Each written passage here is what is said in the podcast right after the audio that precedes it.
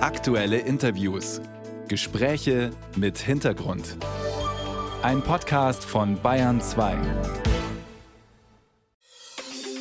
Bayern 2 zur Person.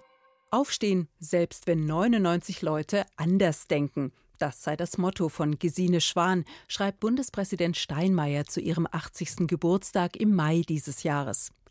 Die Politikwissenschaftlerin und Publizistin mit den markanten Locken wäre gerne selbst Bundespräsidentin geworden. Zweimal hat sie kandidiert, zweimal hat es nicht geklappt. Ihr zugewandtes Lachen hat sie dennoch behalten. Geboren in Berlin, studiert und forscht Gesine Schwan unter anderem in Polen. Unter dem Eindruck von Willy Brandts Ostpolitik tritt sie 1972 in die SPD ein. Parallel treibt Schwan ihre wissenschaftliche Karriere voran.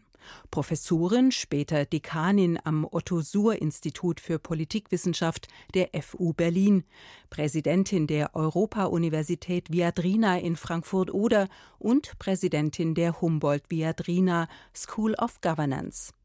Vielfach ausgezeichnet erhält sie 2002 das Große Verdienstkreuz des Verdienstordens der Bundesrepublik Deutschland. Seit 2014 ist Gesine Schwan Vorsitzende der Grundwertekommission der SPD. Und ich freue mich sehr, dass sie sich Zeit genommen hat für die Bayern 2 Radiowelt. Herzlich willkommen in unserer Sendung, Frau Schwan. Vielen Dank für die Einladung. Bei der Bundestagswahl vor zwei Jahren, da hat die SPD noch gut 25 Prozent der Wählerstimmen geholt. Jetzt liegen die Umfragewerte gerade mal bei 14 Prozent. War es also ein mieses Jahr für die SPD? Nein, es war natürlich ein schwieriges Jahr für die SPD und es ist auch nicht so leicht unter den Bedingungen, unter denen sie die Regierung mit aufgenommen hat, mit den beiden Partnern, mit all den Frustrationen, die damit verbunden waren, mit all den Verunsicherungen, etwas Positives zu gewinnen. Und man muss sagen, okay, die CDU hat sich jetzt ungefähr gegenwärtig mit Ende 20 um die 30 stabilisiert, aber das ist eben auch ein Potenzial, was sie letztlich immer hat. Auf der anderen Seite, wer profitiert hat aus diesen Schwierigkeiten, ist die AfD. Aber kann die AfD nicht auch nur so stark sein, weil die SPD so schwach ist? Nein, das glaube ich nicht, sondern weil die Herausforderungen so enorm sind, dass es eben nicht so leicht ist, die Bürger und die Bürgerinnen zufriedenzustellen. Es ist außer äh, dieser gegenwärtigen Koalition, die einfach drei Parteien zusammenbringt, wo insbesondere die FDP eine andere Agenda hat, sehr schwer, diese Herausforderung zu bestehen. Ich glaube, dass da jetzt nicht die SPD als Partei versagt hat, weder dass sie sich in irgendwelchen Flügelstreitigkeiten verloren hat, noch dass sie keine Ideen hatte, noch keine Konzepte hatte. Fundamentale Fehler finde ich nicht, dass die Partei gemacht hat. Aber es ist einfach sehr schwer, wenn man zwei Parteien hat, die meinen, dass die Schuldenbremse, und das ist jetzt eine zentrale Frage, nicht sinnvoll ist für die Zukunft. Auch der Autor der Schuldenbremse, Per Steinbrück, der das sogar in die Verfassung hat schreiben lassen, was ich ehrlich gesagt nie für eine gute Idee gehalten habe. Selbst der meint, man muss sie verändern, aber man kann sie jetzt eben praktisch nicht verändern, weil die CDU das nicht mitmacht. Das da würde ich jetzt aber gerne mal einhaken, Frau Schwan. Sie sagen, die SPD als Partei hat nicht versagt. Hat dann möglicherweise Olaf Scholz als Kanzler versagt, weil er zu wenig vermittelt zwischen den Grünen und FDP? Man wusste ja, die können nicht gut miteinander. Es war klar, da wird es jede Menge Streit geben. Also Sie gehen davon aus, dass wenn die Umfrageergebnisse runtergehen, dass dann eine Person oder eine Partei versagt hat. Das muss man erst noch mal prüfen. Denn sehen Sie, die, die gewonnen haben, haben ja nicht gerade alles richtig gemacht, die AfD. Das kann man doch umgekehrt auch nicht sagen.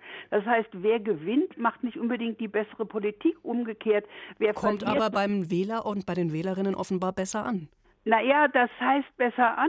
Natürlich kommt man, wenn ein großer Teil der Wählerinnen und Wähler frustriert ist, verärgert ist über viele Punkte, die nicht ausdrücklich der Regierung anzulassen ist, der Jetztchen. Also nehmen wir mal die vielen Versagenspunkte der Deutschen Bundesbahn. Das wird ja auch der Regierung mehr oder weniger in der Stimmung angelastet. Oder eben die Abgaben, die notwendig sind seit dem Ukraine-Krieg. Aber das ist nicht ein Versagen der Politik. Ich glaube, das muss man mal auseinanderhalten. Ich sehe bei keinem Gesetzesvorhaben der SPD, dass es daneben war. Die Frage etwa des Bürgergeldes, das ist ja nicht einfach ein Versagen, sondern da ist die Frage, können wir diesen Ausgleich schaffen oder nicht mit den Finanzen. Was ich mir wünschen würde, wäre natürlich ein Bundeskanzler, der noch mehr die Leute anspreche, so wie er das neulich auf dem Parteitag getan hat. Aber ich bin gar nicht sicher, ob das von den 14 Prozent viel bringen würde, auf 16 oder 17. Der nächste Punkt ist auch bei diesen Umfragen, und da finde ich, sollte man nun wirklich nicht immer nur nach den Umfragen gehen, denn nach unserem System der repräsentativen Demokratie soll die Bilanz aus guten Gründen nicht jeden Tag gezogen werden, sondern nach vier Jahren, weil man weiß, dass Politik immer eine Zeit braucht, um sich überhaupt entfalten zu können. Sie können ja keine wirklich wichtige Politik machen, die sich innerhalb von einem halben Jahr schon bewahrheiten würde als richtig. Das heißt, Sie gehen aber davon aus, dass die Bundesregierung die gesamte Wahlperiode durchsteht? Ja, davon gehe ich aus. Und zwar ehrlich gesagt vor allen Dingen, weil ich nicht sehe, welche Alternativen diese drei Parteien haben. Und dann bleiben sie lieber an der Macht. Wenn es jetzt darum geht, wie könnte die SPD die Sache besser machen? Sie haben gesagt, bei Kanzler Olaf Scholz, da wäre noch Potenzial, da könnte man noch was besser machen. Haben Sie denn Kontakt zu ihm? Können Sie ihm sowas auch direkt sagen? Ich könnte ihm sowas sagen. Ich habe auch Kontakt zu ihm. Ich meine aber auch nicht, dass er nun unbedingt etwas besser machen können muss im Sinne dessen, dass er dauernd auf, im Kleinen geht er ja auf Leute zu, aber in der Öffentlichkeit sozusagen so wie der grüne Vizekanzler hin und her wägen kann und so weiter, das ist nicht seine Art. Was ich mir vorstellen könnte, ist, dass die SPD und die Spitze noch mehr andere attraktive Leute aus der Partei in die Öffentlichkeit bringt, damit die Partei nicht nur aus den fünf, sechs Leuten, die an der Spitze stehen, in der Öffentlichkeit bekannt ist. Denn es gibt sehr viel mehr, auch Sympathieträger vor allen Dingen für die Partei. Ich wünsche mir sehr viel lebendigere Ortsvereine, habe dafür auch Vorschläge gemacht, was man da alles machen kann, damit vor Ort die SPD interessanter ist, mehr Leute anzieht, auch interessantere Leute anzieht. Da fehlt es sehr, finde ich. Das heißt, der neue Juso-Chef Philipp Türmer, der macht es dann wahrscheinlich in Ihren Augen genau richtig, weil der nimmt ja kein Blatt vor den Mund, der hat die Diskussionen nochmal angestachelt, der sagt auch ganz klar, in der Ampel steckt zu wenig Sozialdemokratie gerade. Gefällt Ihnen das, diese Diskussion?